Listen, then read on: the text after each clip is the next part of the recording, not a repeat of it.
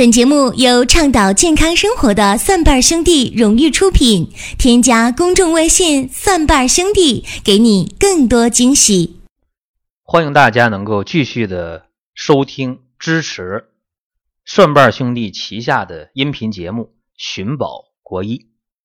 我们在上一期当中啊，和大家讲了，说有时间和大家就聊一聊高血脂、高血粘，聊聊肥胖。这方面的事儿，那今天呢，就给大家讲这一期的节目。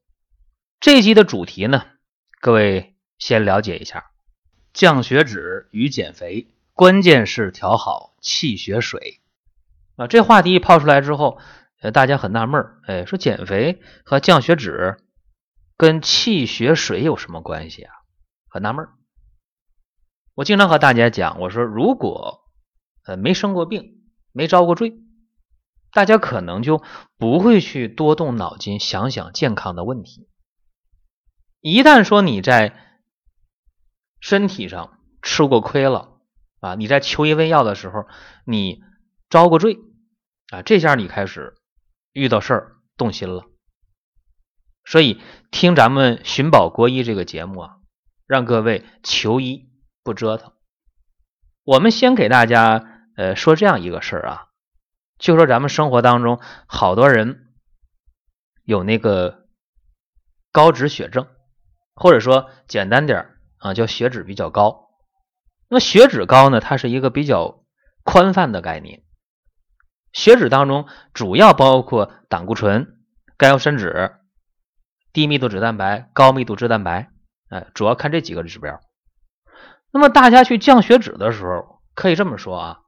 呃，十个人有十一个都用过他汀类药物，像辛伐他汀、洛伐他汀这类的药啊。说他汀类药物可以去降血脂，这个好像说呃已经形成了一种共识或者叫默契。大家说降血脂，反正就吃他汀类药物呗，一个月花个二三百块，一天平均十块钱大概啊，就吃着药降血脂。这药吃上了，血脂还下来了啊！不吃的话，嗯，又上去了。所以大家降血脂基本就这么降的啊，尤其是比较胖的人，像那个糖尿病的病人啊，基本上血脂都高啊。还有心脑血管病的人、脂肪肝的人，所以大家用这个他汀类药物去降血脂，就认为理所应当，就认为反正就这么治呗。因为这他汀类药物每年的全世界范围的这个销售额非常非常高，数一数二的药都是啊。那今天我告诉大家，这个他汀类药物如果长时间用的话啊，哎，它有副作用，一个是容易导致白内障啊，另一个在呃孕妇当中用这个药可能会导致胎儿的畸形，这是两个常见的问题。还有一个问题。就是他汀类药物经常用的话，呃，会导致横纹肌溶解。呃，简单的说，就是吃上他汀类药时间长了，说这个浑身肌肉疼，哎，然后还会出现那个胳膊腿儿没有力量啊，抬一抬胳膊抬抬腿儿越来越没劲儿，甚至呢会出现肌红蛋白尿啊，那可就挺麻烦了。嗯，所以提醒大家，他汀类药物在应用过程当中，你要掌握好这个尺度。那我说，对于血脂高的人，无论是胆固醇还是甘油三酯，还是那个低密度脂蛋白，无论哪一项高或者全高的话，你也可以不选择用他汀类药物啊。我给你换个方法，换个方法仍然有效。大家可以记一下啊，因为你血脂高的时候啊，它是一个非常简单的原理。什么原理啊？就是我们这个身体当中，我们脾胃不能把油脂给它消化掉。我这么讲对吧？有人说，那我长得也挺瘦的，或者我家里亲戚朋友长得也瘦，瘦的话他怎么还血脂高呢？胖人血脂高，瘦人血脂也高，为什么？是你的脾胃不能把过多的油脂给它消化掉，所以调这个高血脂不一定要去用他汀类药物，你只要把脾胃功能调的理想就可以了。像那个胖人喝口凉水他都胖，为啥？脾胃运化有问题呀。那么有些瘦人，哎，看起来挺瘦的，血脂还高，为什么？他并没有通过脾胃的运化把油脂化解掉，所以重点调脾胃就行。这方面呢，我有一个经验啊，大家可以记一下。呃，这个经验可以说百发百中。大家说你那么有信心，因为我以往用就是这么有信心的。呃。这几个药很简单啊，大家呢准备那个苍术啊，苍术，这是一味中药啊，苍山的苍啊，术呢是算术的术啊，在这儿呢读朱啊，苍术。还有一味药就是鸡屎藤啊，我一讲大家肯定会写错啊，鸡是公鸡的鸡，屎呢？不是那个鸡的排泄物啊，而是那个矢志不渝的那个矢啊，当箭头讲。呃，鸡屎藤藤没什么可说的了，常青藤的藤。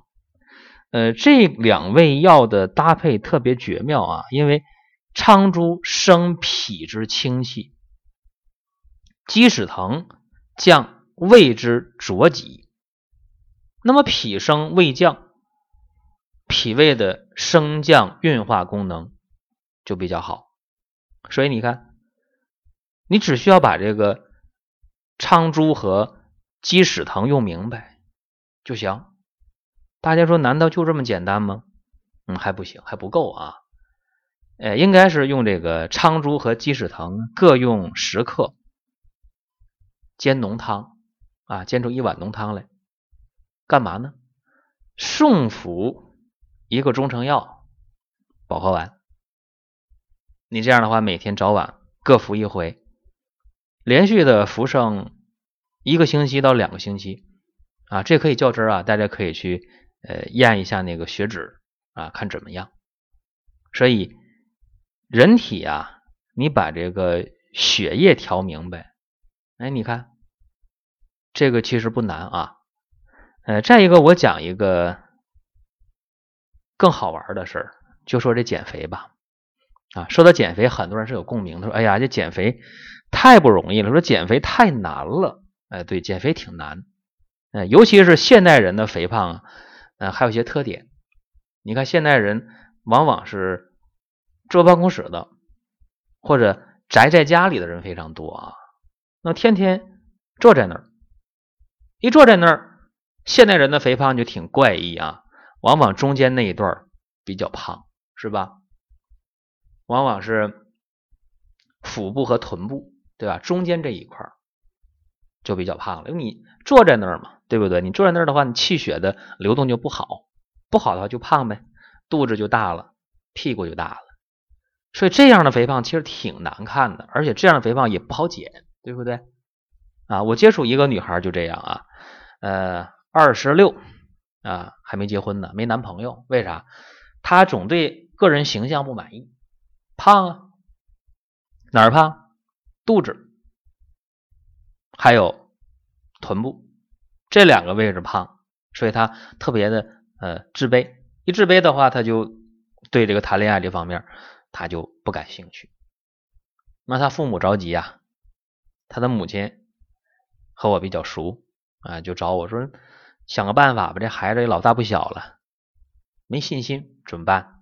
减肥药吃了很多啊，但是呢效果不理想，吃上了就拉肚子，拉完肚子就瘦啊，或者吃上就不爱吃饭就瘦，啊过段时间了啊该胖还是胖，甚至呢胃口大开，变本加厉的吃啊，所以很苦恼。那我一看这个孩子啊，嗯，确实这个腹部。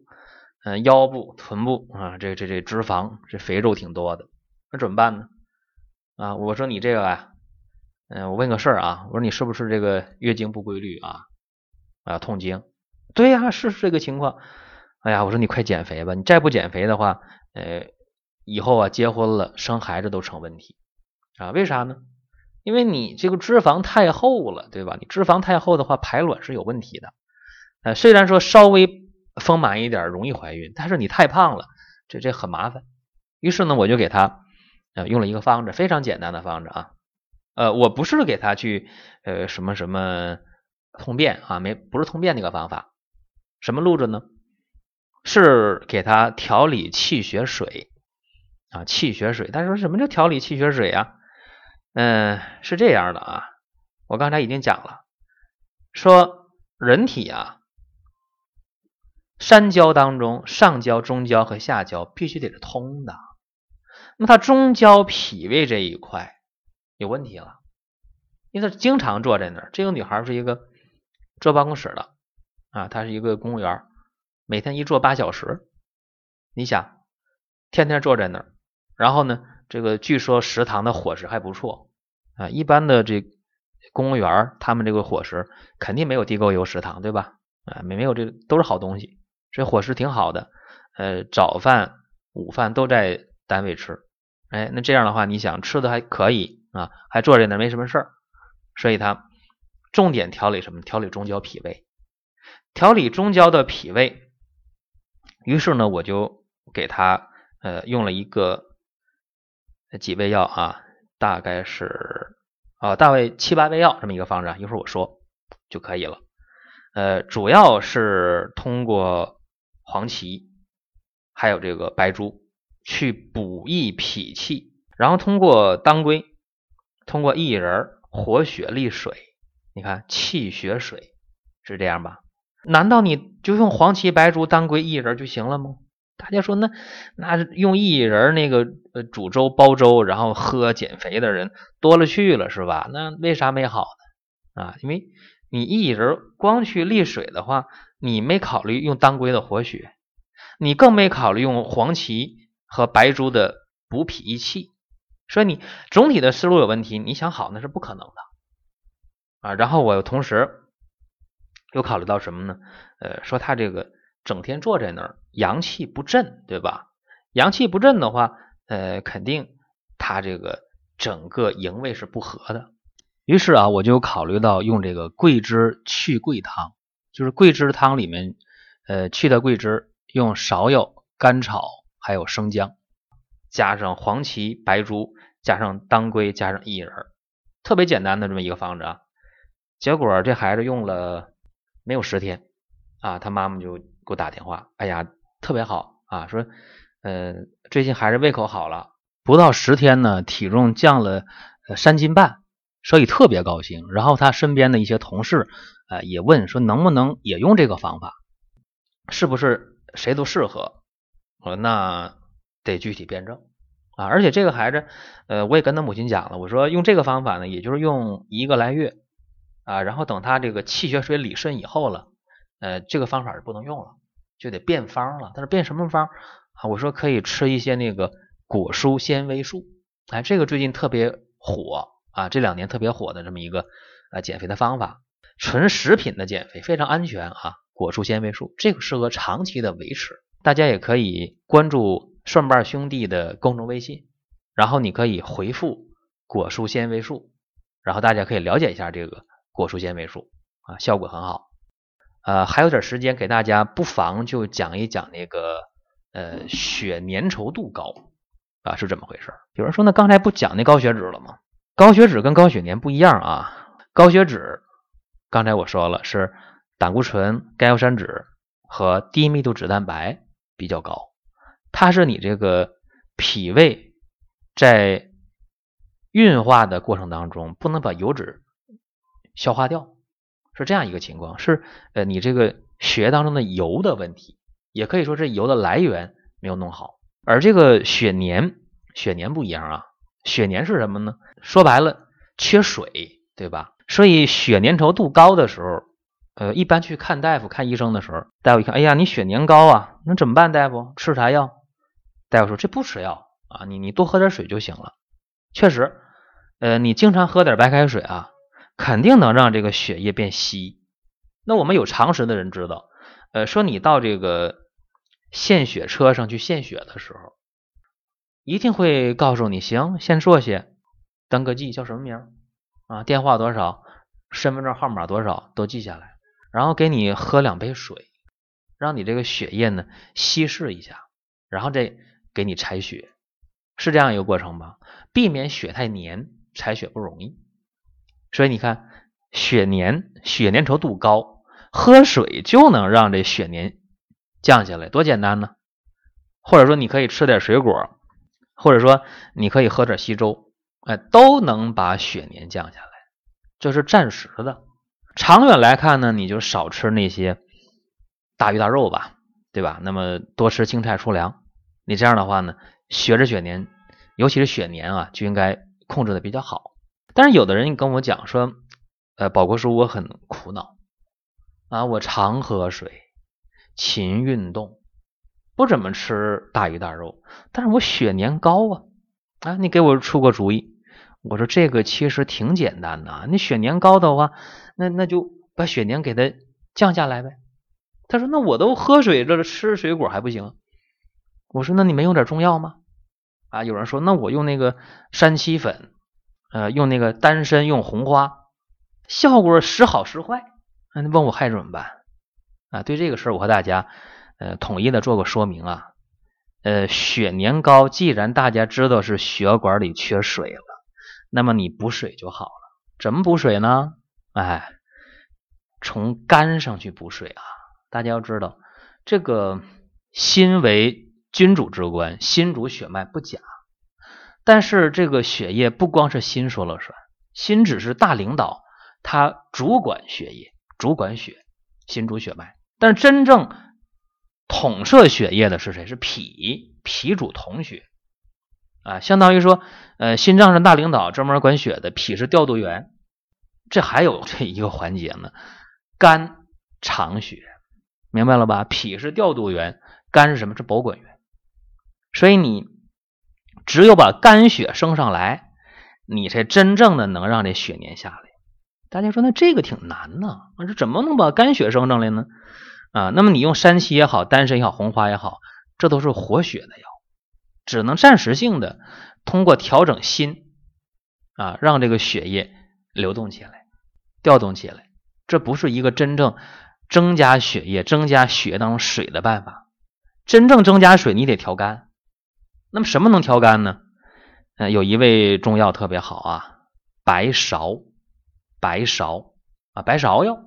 大家都学过一首那个呃宋词：二十市桥仍在，波心荡，冷月无声。念桥边红药，年年知味谁生？这扬州慢对吧？嗯，我到扬州的时候也没看见那个芍药花。这里边讲那个桥边红药啊，就是红芍药。那红芍它是活血的，对于这个降血粘没有用，得用白芍药啊。白芍药是养。阴柔肝增液啊，能够增加肝血的量，能够降血粘。但是这个量得多用点三十克白芍煎水代茶饮啊，一天三十克。这样的话，对于这个血粘的下降非常好。所以你看，调水就能降血粘。那今天咱们重点讲的就是气血水啊，调好之后了。你减肥呀，降血粘、降血脂，你看就调气血水，非常简单啊。有些人说了很多生活中的一些老慢病，或者说一些呃健康困惑啊得不到解决，那这样呃大家可以关注公众微信“蒜瓣兄弟”，可以点击病历卡来和我们互动、咨询、交流。下一期的节目啊，和大家呢想聊一个话题，叫疲劳综合症。好了，多的不说了啊！如果大家关注中秋节啊，说我们有没有一些惊喜给大家？呃，可以最近每天关注我们的公众微信“蒜瓣兄弟”。好了，下期节目再会。本节目由倡导健康生活的蒜瓣兄弟荣誉出品，添加公众微信“蒜瓣兄弟”，给你更多惊喜。